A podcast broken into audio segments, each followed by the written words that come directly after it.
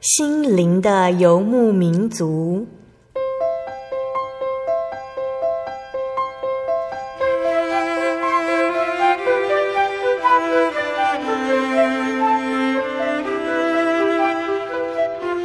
在这个谁都不管谁的后现代社会里，每个人的心灵都是游牧民族。成长的过程就是寻找的过程。每一颗漂泊的心灵，其实都在寻找生命的绿洲。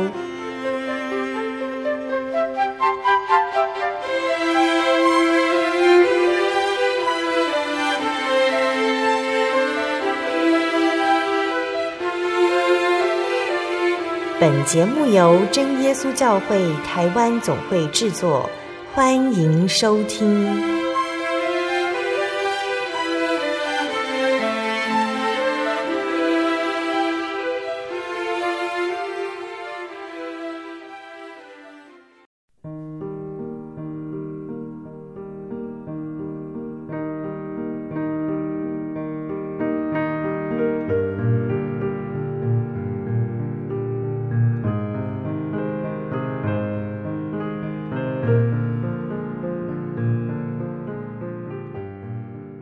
坐，在空中的听众朋友们，大家平安，欢迎收听心灵的游牧民族节目，我是贝贝，很高兴今天能够在空中和大家见面哦。大家这个星期过得愉快吗？听众朋友们都知道，科学家牛顿哦，他因为一颗苹果发现万有引力的故事。有一天，牛顿看见一颗苹果掉在地上，但是他并没有把苹果捡起来吃掉，而是开始思考。苹果为什么不是往天上飞，而是往地上掉呢？牛顿他越想，问题越多。是什么让大海留在原地？是什么让人或者是动物待在地上，而不是飘在空中呢？牛顿明白，一定有一股力量不让东西飘走，他就把这股力量取名为重力。那万有引力定律呢，就是从这个时候来的。而万有引力这个定律呢，它是科学的根本法则。万有引力定律有这些的科学法则，从过去到未来都不会改变。云如果充满了水汽，结果是什么呢？就是会下雨哟。那如果有人拿斧头砍树，结果是什么呢？就是树会倒。科学定律证明了宇宙是由某个智慧绝顶的人创造的，那个人就是真神耶稣哦。他创造了万物，并且设下定律，好让我们在地上存活。万有引力定律之类的科学法则呢，也适用于生活许多的面向哦。云充满了水汽就会下雨，这对我们的生命有什么样的启发呢？当我们感觉乌云来袭，就应该知道会下雨，就像我们面对难关时候的心情哦。但是这些难关它并不是毫无目的的。真神他用逆境来为我们带来祝福，就像下雨，它能够让花朵绽放，预防干旱一样。神要我们知道，我们不仅能够透过这些世界上的科学法则来更认识神，也更能够信靠神和他的律法。而我们更知道，在这个世界上，即使这些定律、环境改变了，耶稣的话依然不会改变，他永远会与我们同在。他的应许永远伴随我们，永远爱着我们，绝对不会离开我们。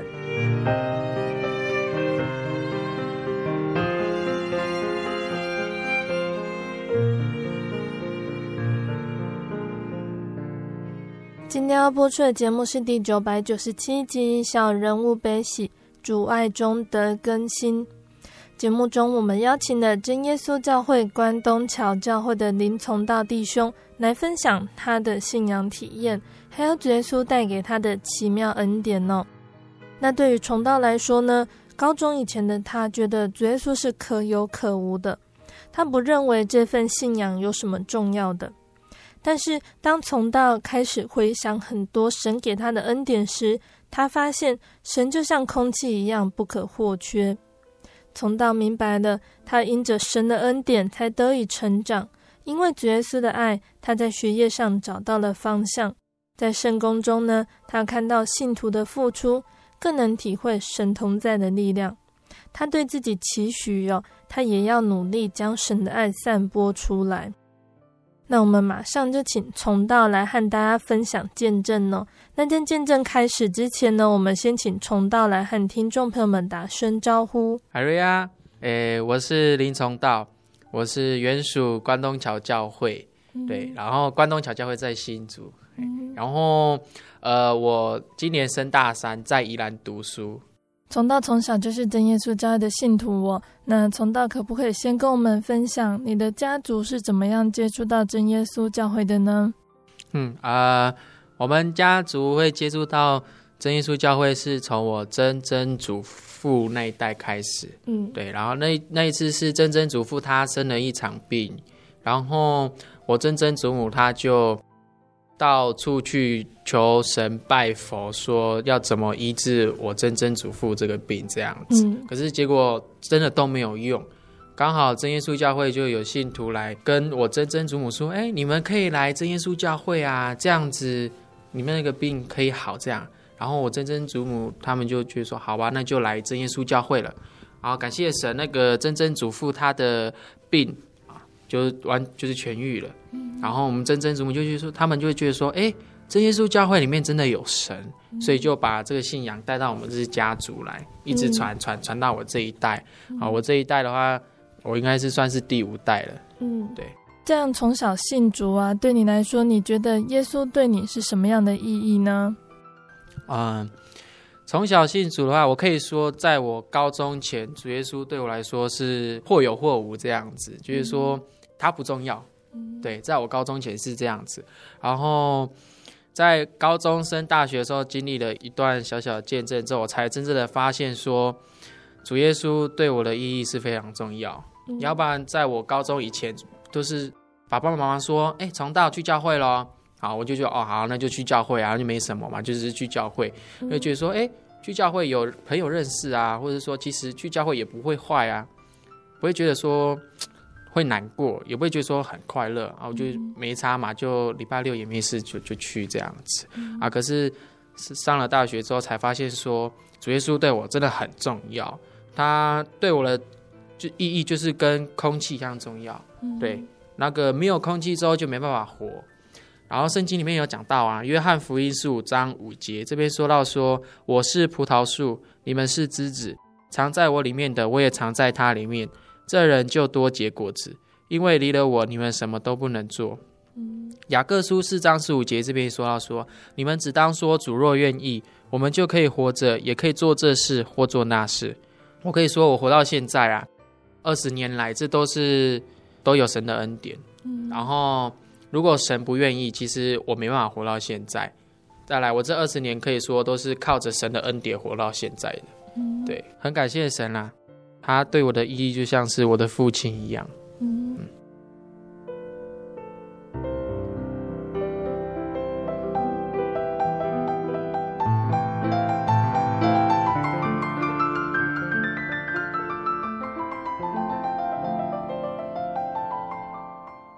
好，那我们等一下会请从道来跟听众朋友们分享刚刚他提到的见证哦。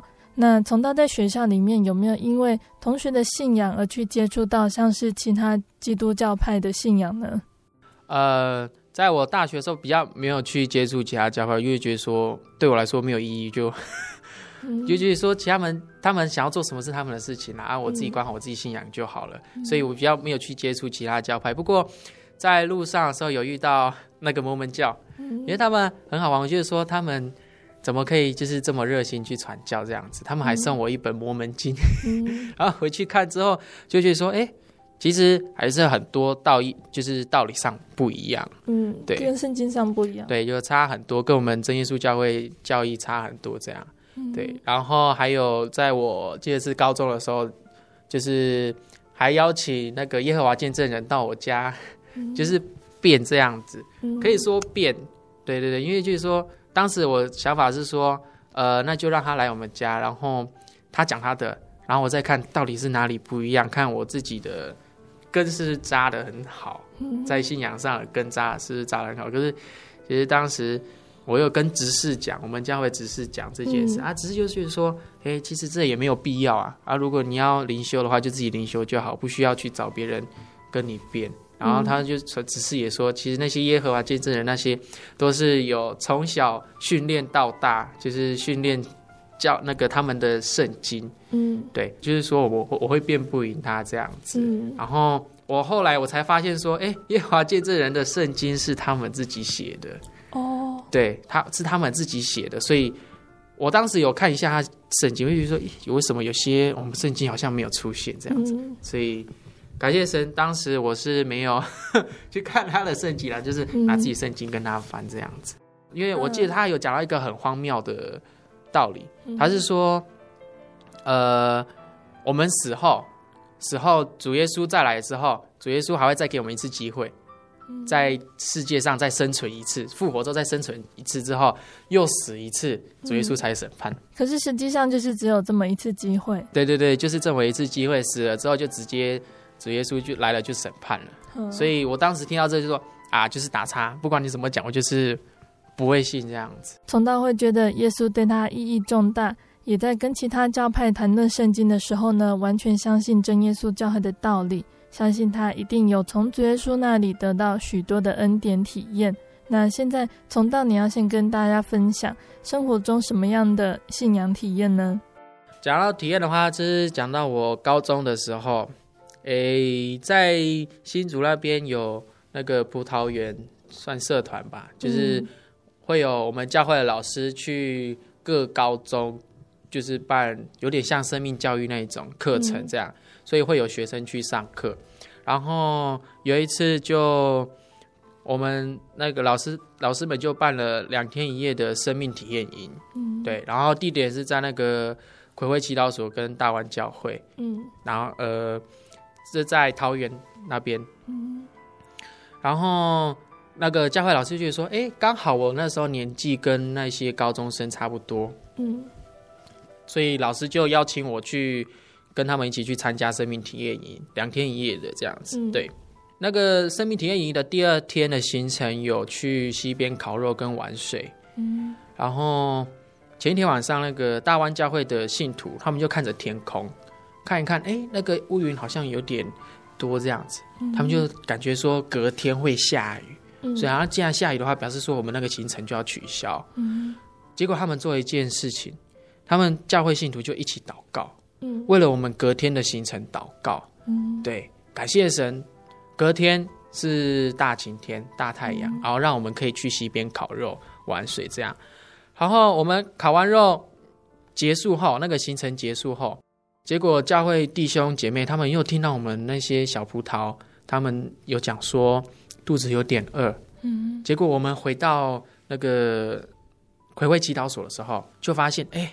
教会他们信徒，他们已经帮我们准备了一锅汤，然后切了很多水果，跟我们说：“你赶快吃，你们肚子饿了，赶快吃。”这样。嗯。然后这个行就是这个体验营结束之后，我就在想，哎，为什么这些教会信徒可以这么爱心？嗯。我可以这边跟大家讲说，我们那些的小葡萄，就是慕道者跟我，可以是说第一次跟那些教会的信徒见面，我们完全是不认识的。可以说是完全是一个陌生人的状态，嗯、可是他却那个教会的信徒，他却愿意在我们烤肉的前一天为我们祷告，嗯，然后隔天又听到我们肚子饿，又马上帮我们准备了这么就是有很丰盛的点心这样子，怕我们肚子饿到。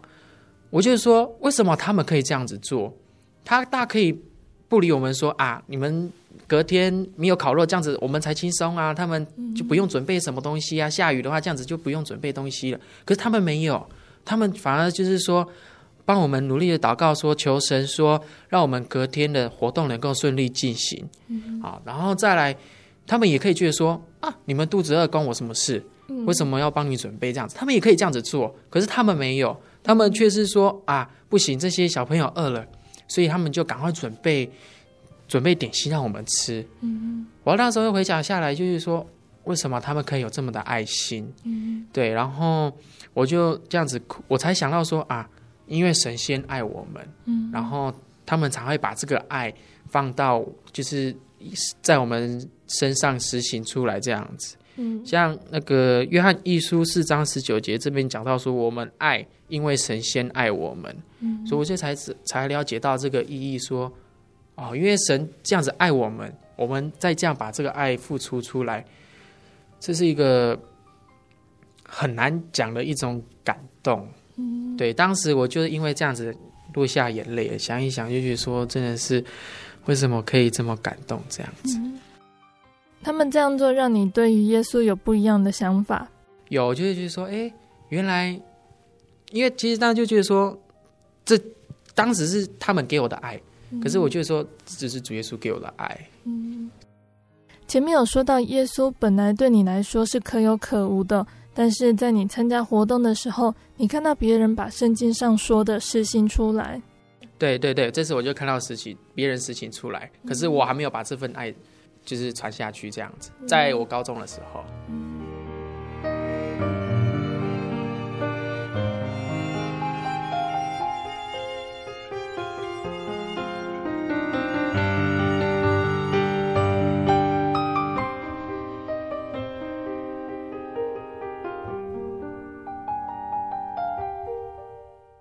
从小信主的信徒呢，大多是在高中、大学的时候，真的离开家、离开父母，才会去思考自己要不要去教会聚会，才会真的去思考耶稣到底在我们的心里占有什么样的地位哟。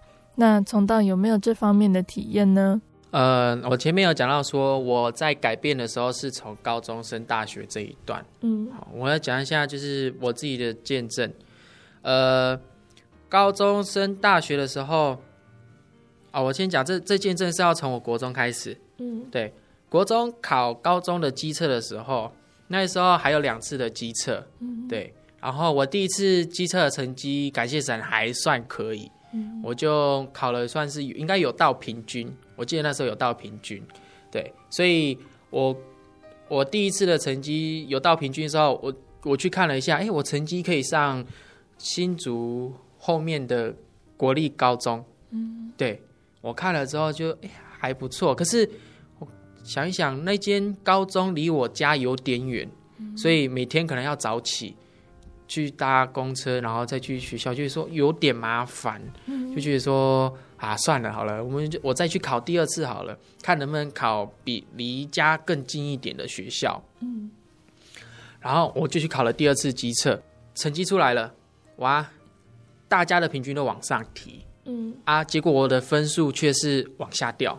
嗯，哦，表示这那一次的题目有比较简单，可是我竟然成绩往下掉。嗯，好，我就拿了我第一次的成绩去申请。啊，那间就是新竹后面的那一间国立高中，我竟然没办法上。嗯，啊，我就去读了新竹算是后段的私立高中。嗯，然后那间私立高中校风非常的差。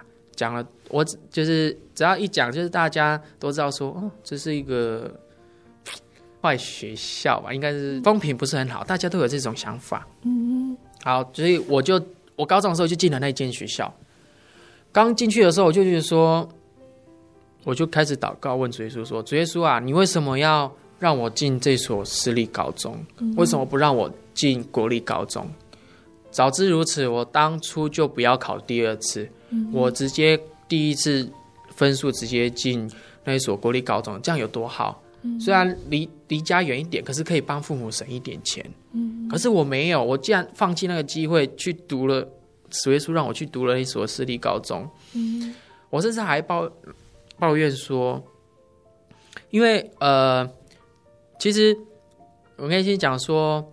就是我上了那所私立高中的时候，每天放学我都是马上回家的，嗯、我不会穿着学校制服在外面晃，嗯、因为我觉得说，我穿着那个学校的制服走在路上的时候，那些骑摩托车啊，那些路人，他们都会用异样的眼光看我，嗯、他们就会说啊，这是那一所私立高中嘞的学生，嗯、他一定是个坏学生。嗯、我就想说，为什么你们要用这种眼神看我？或许他们没有看，可是我就是会有感觉说，就是有人看我，嗯、然后我就想说，坏学校里面一定会有好学生啊，嗯、好学校里面也有坏学生啊。你们不认识我，你们怎么可以这样子来觉得我说是一个坏学生呢？我会觉得他们从他们眼光感觉这到这种这种的感觉，嗯、所以我就就跟神抱怨说，我当下其实我那时候真的是抱怨，不懂主耶稣你为什么让我读私立高中。我真的不懂。嗯，然后我就觉得说啊，其实我在一年级的时候想要转学考，嗯，就转到国立高中这样子。可是就是说转学考太麻烦了，嗯、就就没有去转了。嗯，结果我家把我就把那个就是那些可以算是愤怒嘛，就把它转成我那个读书的力量，嗯、就觉得说我一定要证明说，我虽然在这一所校风不是很好的学校，我也是个好学生，然后我也可以考出一个好成绩来这样子证明说我不是一个坏学生，不读书的那一种。嗯所以，我高中三年来，我都很认真、很认真的读书。其实，在段考至少前一个礼拜就开始准备了。嗯，前一个礼拜应该算早了吧？对，对我来讲应该是算早了。对。然后，然后每次上课都很认真，回家也会复习这样子。其实国中以前不会做这种事，嗯、没想到到高中我竟然做了这，主动做了这件事情。嗯，会复习。然后，呃。所以我在人生中的第一次第一名就在高中拿到了，觉得这是件很感谢神的事情，因为认真就在第一名在高中拿到了，从此之后就没拿过第一名。对，然后就这样子过了三年，过了三年之后要考大学的学测，好，呃，大家都说学测的成绩都会比模拟考好，好，我模拟考感谢神，我模拟考啊，就是在。平均的下来一点点这样，嗯，然后也不会说太差这样子，嗯、感自己我自己觉得啦，嗯、也没有说到太差，因为还有进步的空间，就觉得说，哎、嗯，我在平均以下，表示说我学测的时候一定会超过平均这样子。对，当时想法这样，哦，那个成绩出来了，在三月多的时候，三月多学测成绩出来了，我一看，哇，我成绩竟然比平均还要低，嗯哼，我成绩竟然比大家。平均还要低，我就说，我这时候又想，追出啊，为什么我在求学的路上都是这么的辛苦？嗯，我真的不懂。我就拿学测约申请嘛，就就去对一下。我没有一所国立大学可以进，嗯，我只能进私立大学，而且还是后面的私立大学。嗯，对，就是说，为什么在求学路上这么的苦？嗯，主耶稣，你有没有帮助我？对，啊。我可以跳到前面吗？可以、啊。有的有一段就没讲到，就是啊、呃，在考大学那个学测的时候，嗯，我就就是很感谢神的是，我在考大我在新竹考大学的时候，就是在学测的时候，嗯，写考卷的时候，我那个那间教室的老师是我们教会的信徒，嗯，我就我当时进去坐着，我在写的时候看到，哎，这不就是我那个新竹教会的某位老师吗？嗯，我就说。这也太刚好了吧！我考学测，然后教会信徒的老师进来，又是我们的监考老师。嗯，我就说这是都是神的奇妙安排。嗯、我看到他，我就觉得说啊、哦，我懂意思，就是说主耶稣说你就放心的写，嗯，这样子就是就不要顾一切，就是你就是认就放心的写，这样就好了。嗯，对。我是这当时看到那位老师，觉得好欣慰，主耶稣好像有在帮我这样。因为考试的时候都比较紧张，这样子让你比较安心。对对对对，嗯、就是主耶稣派了，可以说是我的天使这样。嗯、我那时看的时候好开心哦，主耶稣帮我准备了这个礼物这样。嗯哼对，然后接下来就跳到跳到那个成绩出来的时候，哎，我就觉得说主耶稣为什么这样子？嗯哼我真的不懂。可是感谢神，我们。这一次就是升学管道不只有申请这一这一条路，嗯，还有繁星这一条路。繁星的话就是比我们高中三年来的成绩，先比高中三年的成绩，之后再比学测的成绩。就是非常感谢的是，我高中三年来的成绩算是全校的十一趴，嗯，对，算是前二十一名。我们学校有两百多人，就是前二十一名。我就靠着繁星进入了国立大学，嗯，然后我上了大学之后，我跟我同学就是开始就是就那会开始比说，哎，你成绩怎么样？嗯，我把我大学的学测成绩告诉他们，他们都很惊讶，就说，哇塞，为什么你这种成绩也可以来上国立大学？嗯，这时候我回想起来，哎，我有答案了。为什么当初主耶稣要让我去读那一所新竹的后段班的私立高中？当时有句话是这样讲：“宁愿鸡首不愿牛后。”我才懂这意义说。说啊，如果我在当时如果进入了国立高中，我一定是一种心态，就是说啊，我现在是国立高中，嗯、我很聪明，嗯，我不用读书，所以上课就是啊随便他，我可能也不会一个礼拜前就准备那个段考，嗯。如果是进了高中，我应该是这种心态，就整天玩，嗯、就是说我很厉害啊，爸妈可能就管不到我，就说爸妈要管我，就说我进国立高中啊，怎么样？嗯，可能会是这种心态。嗯、可是主耶稣让我进入了私立高中的时候，我可以说就是算是只要努力一点，那个成绩就会爬的比那一所私立高中的学生还要前面一点。嗯，因为主耶稣的。意义是要让我能够进入国立大学。嗯，对。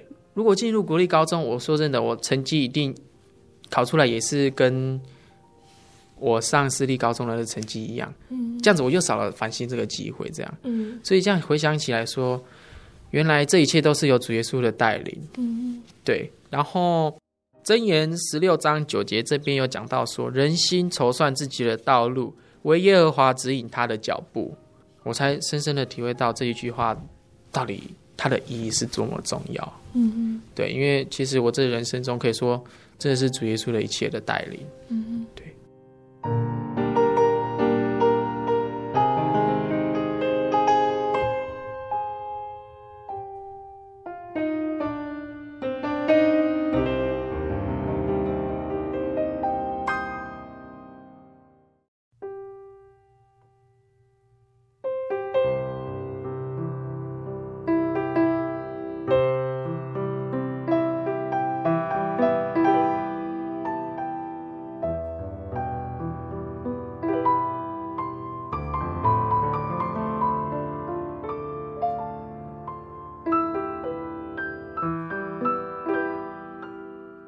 亲爱的听众朋友们，欢迎回到我们的心灵的游牧民族，我是贝贝。今天播出的节目是第九百九十七集《小人物悲喜，主外中的更新》。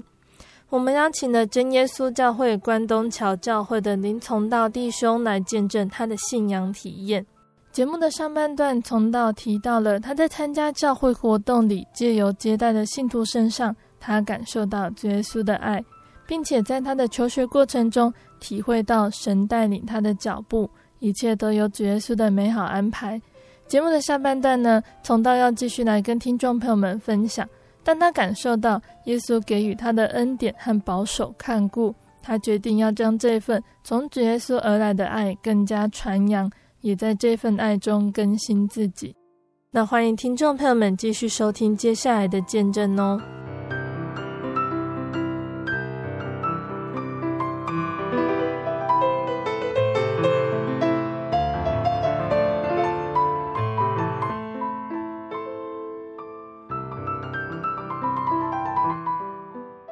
上半段节目呢，从道跟我们分享了他的求学过程。从他的见证里，我们可以知道，有的时候我们真的不明白，为什么神会让我们处于不好的环境或者是困境里面。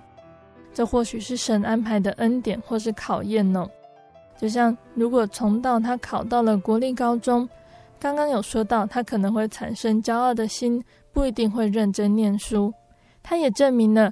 即使身处于不是那么好的环境，他也能够靠着主耶稣，不被学校比较不好的风气去影响他的课业和品性。那这一切真的都是神的美好安排哦。那接下来从道想要跟听众朋友们分享什么样的恩典体验呢？我还还有一个见证，就是在我去年暑假，呃，去年暑假是我升大二前的那个暑假。嗯，对，在那个暑假的时候，我跟弟弟去花莲带营队啊，一样就是葡萄园里面的那个，算是三天两夜的生命体验营。嗯，对。然后营队整个结束啊，我想说，哎，难得到花莲这样子，所以就跟弟弟还有邀了几位营队的弟兄一起出去玩。嗯，对。然后我们去三站溪玩，对，花莲三站溪，我们去那边最主要是要去跳水。嗯。所以我们到那边之后，从下游往上游走，要要走一段路这样子，对。然后我们弟兄里面有一位少强弟兄，嗯他他走得很快，嗯，我就看他一个人先走走走，很快就到那边了。嗯，然后我们后来跟上了之后，我就看，哎，那位少少强弟兄，他为什么手上拿着一顶就是安全帽？嗯，那一种安全帽不是骑摩托车那种，就是算是在游泳的时候那种安全帽。哦，就算像是去海边浮潜那种安全帽，嗯，对，那一种。我想说奇怪，为什么他手上会拿着那一顶安全帽？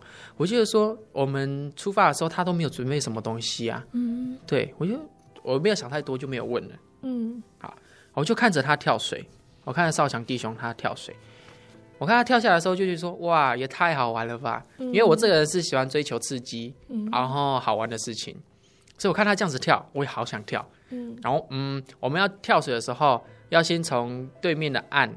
游就是从岸边，我们这边岸边游到对面的岩壁那边，嗯，所以其实对面没有什么地方可以让我站起来，就只能从水中就是爬到岩壁上面跳水，嗯，地形是这样子，然后中间水就可以跳水的地方，比如说它周围很深，嗯，所以要先游过去。呃，在那一次就是高三毕业后，我已经有一年没有游泳了，而且在流动的水域。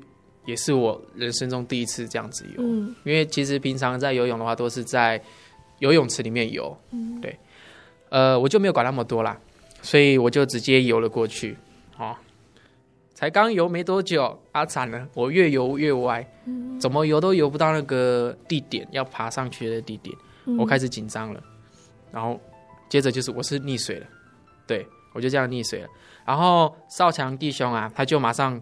跳下水来救我，嗯、他一直游到我的脚底下，把我顶起来，让我可以呼吸。我当时就觉得说，完了，我溺水了，怎么办？我就跟神说：“主耶稣啊，我还不能死，嗯、我这暑假还有好多圣工要做啊，我还有好多事情要帮你做，我还不能死。而且我还甚至，因为真的很很可怕，那个时候溺水那种感觉是很可怕，就是说，他虽然少强弟兄把我顶顶到水面，让我可以呼吸，嗯、可是。我觉得都吸不到空气，嗯虽然有吸到空气，可是感觉有吸跟没吸的一样。嗯我觉得好痛苦，我觉得甚至有一度想说啊，算了，放弃了，我就就算了，就就走走了。嗯可是感谢神，神让少强弟兄帮我，就是一直顶顶到岩壁那边，让我可以抓住，嗯然后在上面呼吸这样。我就到了岩壁那边，就正要转头跟我弟说：“你千万不要过来。”因为我知道，说我弟弟游泳的技术也只是好我一点点而已，也没有好到多少。结果我一转头，我弟他就跳下水了。我想奇怪，你都没有看到我前面溺水嘛？你还敢游过来这样子？他就跳下水啊，果然 他也溺水了。嗯，可是就是很辛苦，少强弟兄，少强弟兄又跑过去游游过去救他，一样的方式救过来。我又看着我弟弟，我是只能心中，我就只能大喊说我弟的名字，就说林顺道你。就只能大喊，我也不可能游过去去救他，嗯、我就真的很无很无助。那时候，嗯、我就想说，主耶稣啊，千万你不能让我弟溺死，这样，要不然我回去怎么跟我妈交代？嗯、我带我弟弟出来，然后出来玩，结果我没办法把我弟弟平安的带回家，嗯、我要怎么向我妈妈交代？呃。感谢神，少强弟兄也是尽了他最后的体力吧，把我弟一样带到那个岩壁那边了。嗯，好，这时候问题来了，我跟我弟都站在就是在岩壁那边抓着岩壁，那我们要怎么游回到岸边？嗯哼，我真的不知道。嗯，这时候我就请了那个俊泽弟兄跟我一起灵言祷告。嗯，我就当下就可以尽量找在那岩壁上找个支点站着。我就当下灵言祷告，嗯，祷告跟神说：“神啊，我真的是 遇到问题了，求你能够带领我。嗯”我将祷祷告的时候不到两分钟，结果岸边就有人讲话说：“哎，请问你们手上那顶安全帽是不是捡到的？”嗯，我就我这时候听到声音，我就马上看，对，没错，我们捡到的，是我们捡到的。我一看，那个讲话的是朔西的教练。哦，对。然后我就说，就顺便请他来救我跟弟弟两个人，就把救生救生那个救生衣给我们穿，然后拉回去。嗯，我在想，这真的是有神的准备，神的预备，嗯、先让，因为我们到时候到最后才知道，原来说是那个溯溪教练在上游的时候，在溯溪的时候不小心那安全帽掉下来了，结果被我们的少强弟兄捡到。嗯，然后溯溪教练走下来的时候看到，嗯、然后顺便救我跟弟弟这样。所以我就说，这这真的是全部都是神的安排，这样子，就是说，神这么爱我，就已经准备好溯溪教练要救我。他知道，神知道说我会不顾一切的去游泳，然后一定会溺水，然后让那个教练来救我。因为当时那时候这很深刻，这样在当下祷告就是很感动。为什么？我才祷告两分钟，神就派了救兵来救我。嗯，对。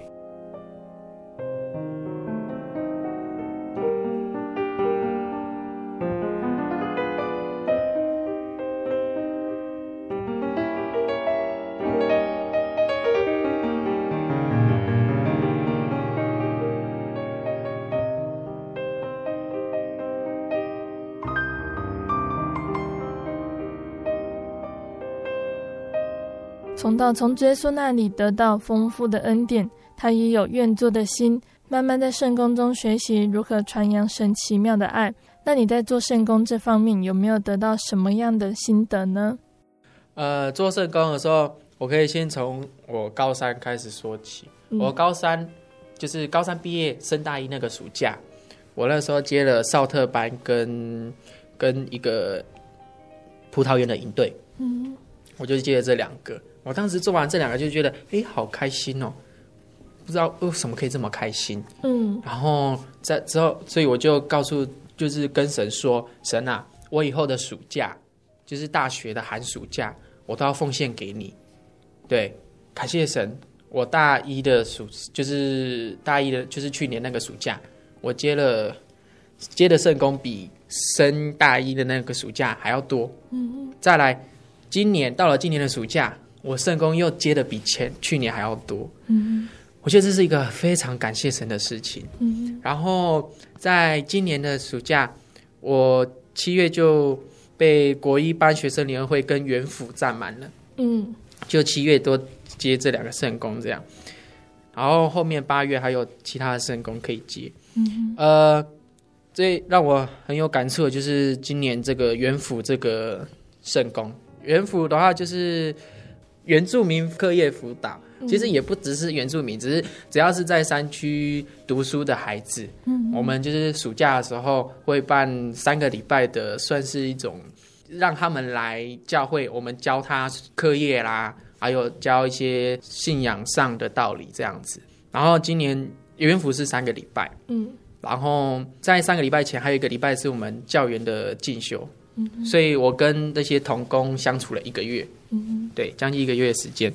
这是带元辅啊，是我第一次接，嗯，然后在这之前我完全没有碰过元辅这个块，所以我这次接的时候很开心又很紧张。开心是哎，我终于可以接这一份圣工，然后紧张的原因是说很怕我自己做不好。然后元辅的第一个星期啊，就是看着小朋友来了。嗯，就是看小朋友来，我就说，哎，这一群是我的学生。当时我第一个礼拜，我记得我很清楚，我对他们的印象就是说，好，你们就是学生，我就是老师，我就只是这种心态，嗯、就是说，好，你们来这边，我教你们什么，我就教你什么，然后你们要学什么就学什么，就是没有在更多的互动，嗯、可能说就是在上课上有互动之类，然后下课的就是说，好，你们去做你们的事情，我做我的事情，这样。我第一个礼拜是这样子，然后。结果啊，很奇妙，很奇妙，这很奇妙，就是在元辅三个礼拜结束后，我居然对那些那些学生哦，他们的感觉是说，他们变成我的亲弟弟、亲妹妹的感觉，我就会开始担心说，他们未来的信仰的路怎么走？我会很害怕说，他们以后以后的信仰之路会走偏，或者是说离开正道，就是没有在在这边。就是在这条路走下去，我也很担心这一块。嗯，就感觉说，因为其实，在元府这三礼拜，这都有神的奇妙的安排。就是说，因为我觉得最妙就是为什么他们可以让我感觉说，他们变成我亲弟弟、亲妹妹。其实我跟他们完全没有关系，可是我却把他们当做亲弟弟、亲妹妹看。在这三个礼拜之后，这样子，所以我就会把他们放到。就是把他们信仰之路放到我的代祷中，这样子，就是说求神能够带领他们的信仰之路，能够一切的平安，然后将来能够在天家相见这样子。嗯，呃，其实在这三个礼拜啊，嗯，我可以说是元福老师里面最软弱的一位。嗯，我觉得说我真的没有东西可以教小朋友。我觉得我要我只能教的话，可能就只教数学。我在教的课业是教数学上面，我就说就教数学，我也不会活用。我觉得我是是个死脑筋，就是思想路线就是直的走这样子，不知道说你可以变什么东西。所以我就觉得说，我这是园辅老师里面最弱的一个，就觉得说其他的园辅老师是好厉害，因为是让我好羡慕，说他们可以这么多的想法，这么多的创意，说带给学生一些更好的。知识之类，就是让他们更好进入这样，嗯、我就好羡慕其他的园辅老师。嗯、可是三个礼拜后，我却发现，哎、欸，原来主耶稣他都默默的在旁边牵着我的手，嗯、让我去带领这些小孩子。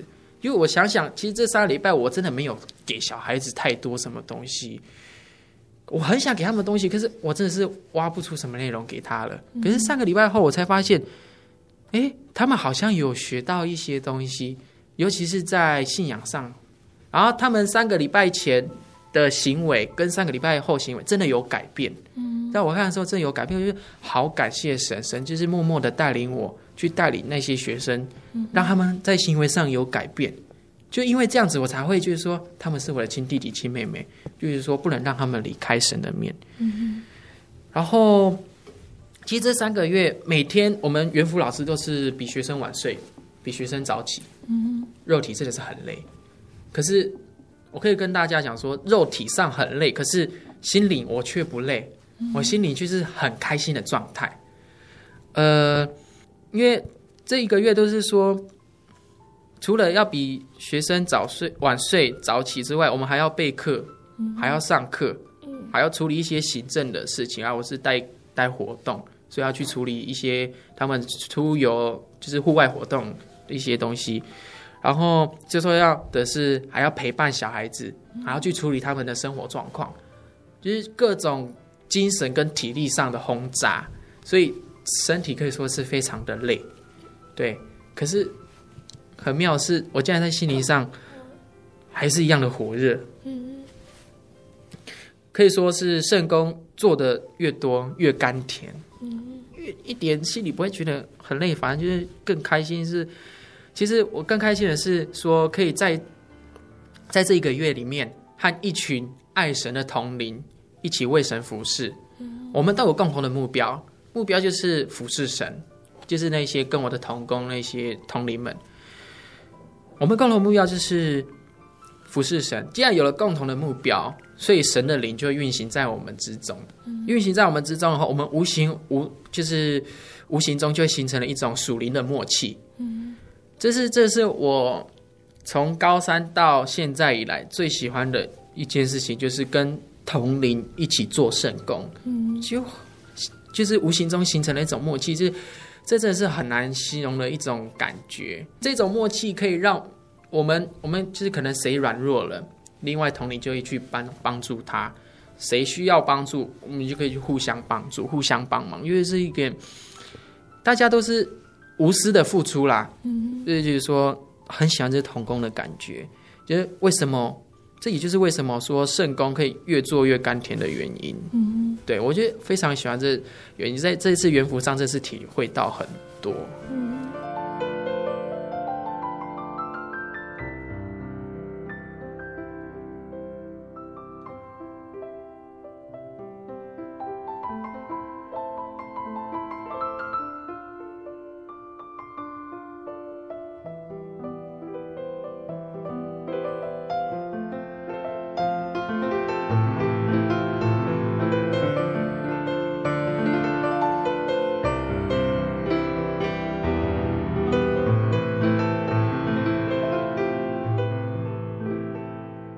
谢主哦，我们今天聆听了从道分享的恩典见证。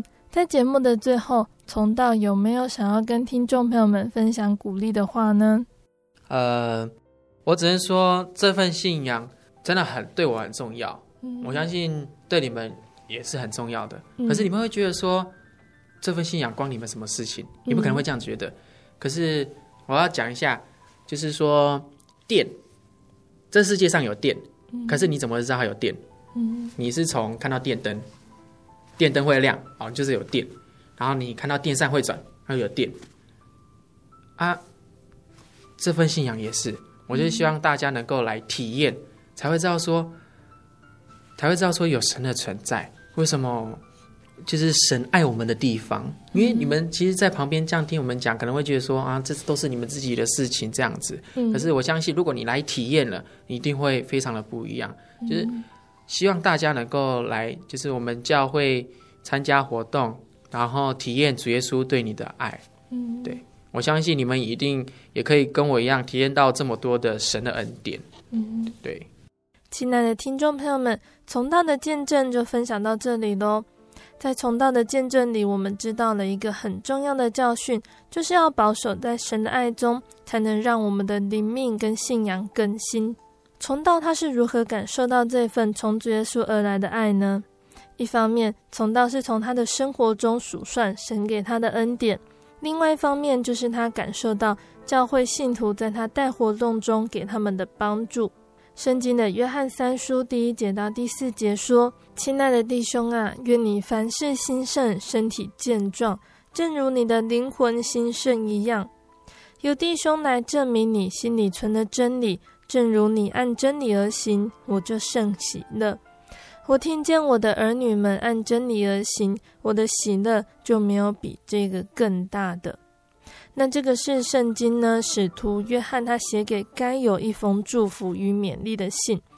该犹他是在新约中哦，一个很乐意接待客旅的信徒，他很好客、慷慨、热情，提供各样的资源来帮助外出宣道的弟兄没有缺乏，顺利前行。那该犹对众弟兄的爱名声远播，更获得教会的证明，因为接待呢已经成为了他的生活形态。那使徒约翰听见教会的见证，知道该有他是行在真理中，他的心就甚喜乐。在约翰的眼中哦，该有良善美好的行为，正是他灵魂兴盛的明证，这是他天天遵行主的真理所产生的结果。因为圣灵的果子天天滋润滋养他，那也盼望哦，我们能够像该有一样，日日行在真理中，活出彼此相爱的生活，在家庭、职场、在教会，热切的爱神，热情的爱人。耶稣说：“你要尽心、尽性、尽意爱主你的神，这是诫命中的第一，且是最大的。其次也相仿，就是要爱人如己。”这两条诫命是律法和先知一切道理的总纲。这些行为呢，都是为主而做的，也激励了教会的弟兄姐妹一起在主的爱中努力付出。什么叫做在主爱中更新呢？因着基督救赎大爱的激励，信徒不为自己活，而为主而活。信徒的生命呢，因为这份爱有新的创造。所以在心态上哦，要更新，行事为人有新生的样式。在圣经的以弗所书第四章二十到二十四节说：“学了基督的，又听过他的道，领了他的教，学了他的真理，就要脱去你们从前行为上的旧人。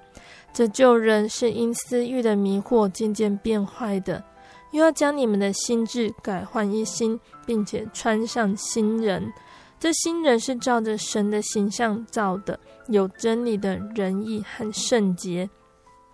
那这就是我们在基督的爱中呢，所要学习的更新哦。那贝贝觉得呢，圣经的新约犹大书二十到二十节这段经节哦，可以作为今天见证很好的结论哦。亲爱的弟兄啊，你们却要在至圣的真道上造就自己，在圣灵里祷告。保守自己，常在神的爱中，仰望我们主耶稣基督的怜悯，直到永生。这里说到，我基督徒要在神的话语上生根建造，时时的在圣灵引导中建立和耶稣基督直接与真实的关系。每日固定的读圣经、祷告、出席聚会，还有团契活动，并且坚守安息日。如此就可以拒绝一切试探、不道德和虚假的事，并且在神的爱中长存欢喜的心，等候神的荣耀、威严、权柄、大有能力的降临。那个时候，我们必定会和耶稣一起在天国得享永生。那最后，我贝贝要来跟听众朋友们分享一首从道想要点播的诗歌。这首诗歌呢，是赞美诗的第九十九首《爱主更深》。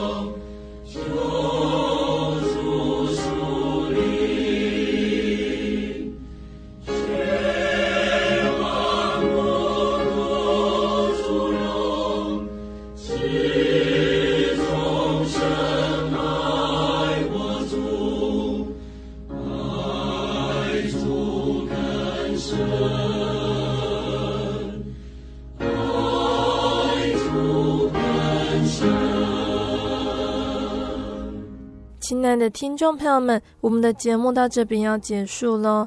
如果你喜欢今天的节目，欢迎来信索取节目 CD。如果你想要更了解真耶稣教会和圣经道理，欢迎来信索取圣经函授课程。来信都请寄到台中邮政六十六至二十一号信箱，台中邮政六十六至二十一号信箱，或是传真零四二二四三六九六八。零四二二四三六九六八，谢谢你收听今天的节目，我是贝贝，我们下个星期再见哦。我的心是一只鸟，飞行介于黄昏与破晓，阳光下。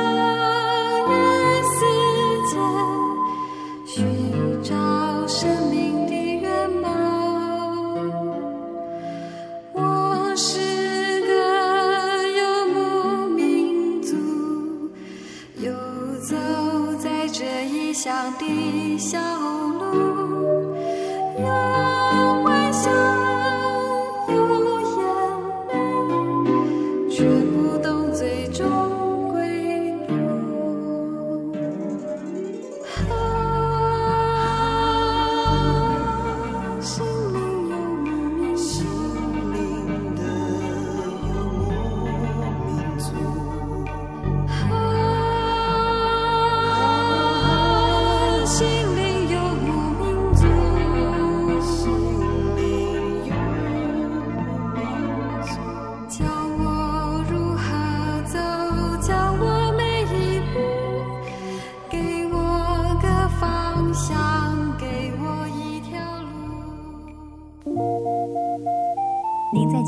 曾经看过这样的招牌“真耶稣教会”吗？也许您很想，但是却不好意思进来看看。其实我们真的非常欢迎您。下次当您在路过真耶稣教会时，欢迎您进来与我们同享神的恩典。真耶稣教会台中邮政六十六至二十一信箱，欢迎来信，愿您平安。我对圣经的道理好有兴趣哦，可是又不知道怎么入门哎。你可以参加圣经函授课程啊！真的啊？那怎么报名？只要写下姓名、电话、地址，寄到台中邮政六十六至二十一号信箱，很快的，你就会收到第一课的课程了。赶快去寄吧。嗯。圣经函授课程能循序渐进的引导您更了解耶稣基督的福音。得到生命的滋润和来自信仰的力量。本课程完全免费，欢迎来信台中邮政六十六至二十一号信箱，请注明参加函授课程。愿神祝福您。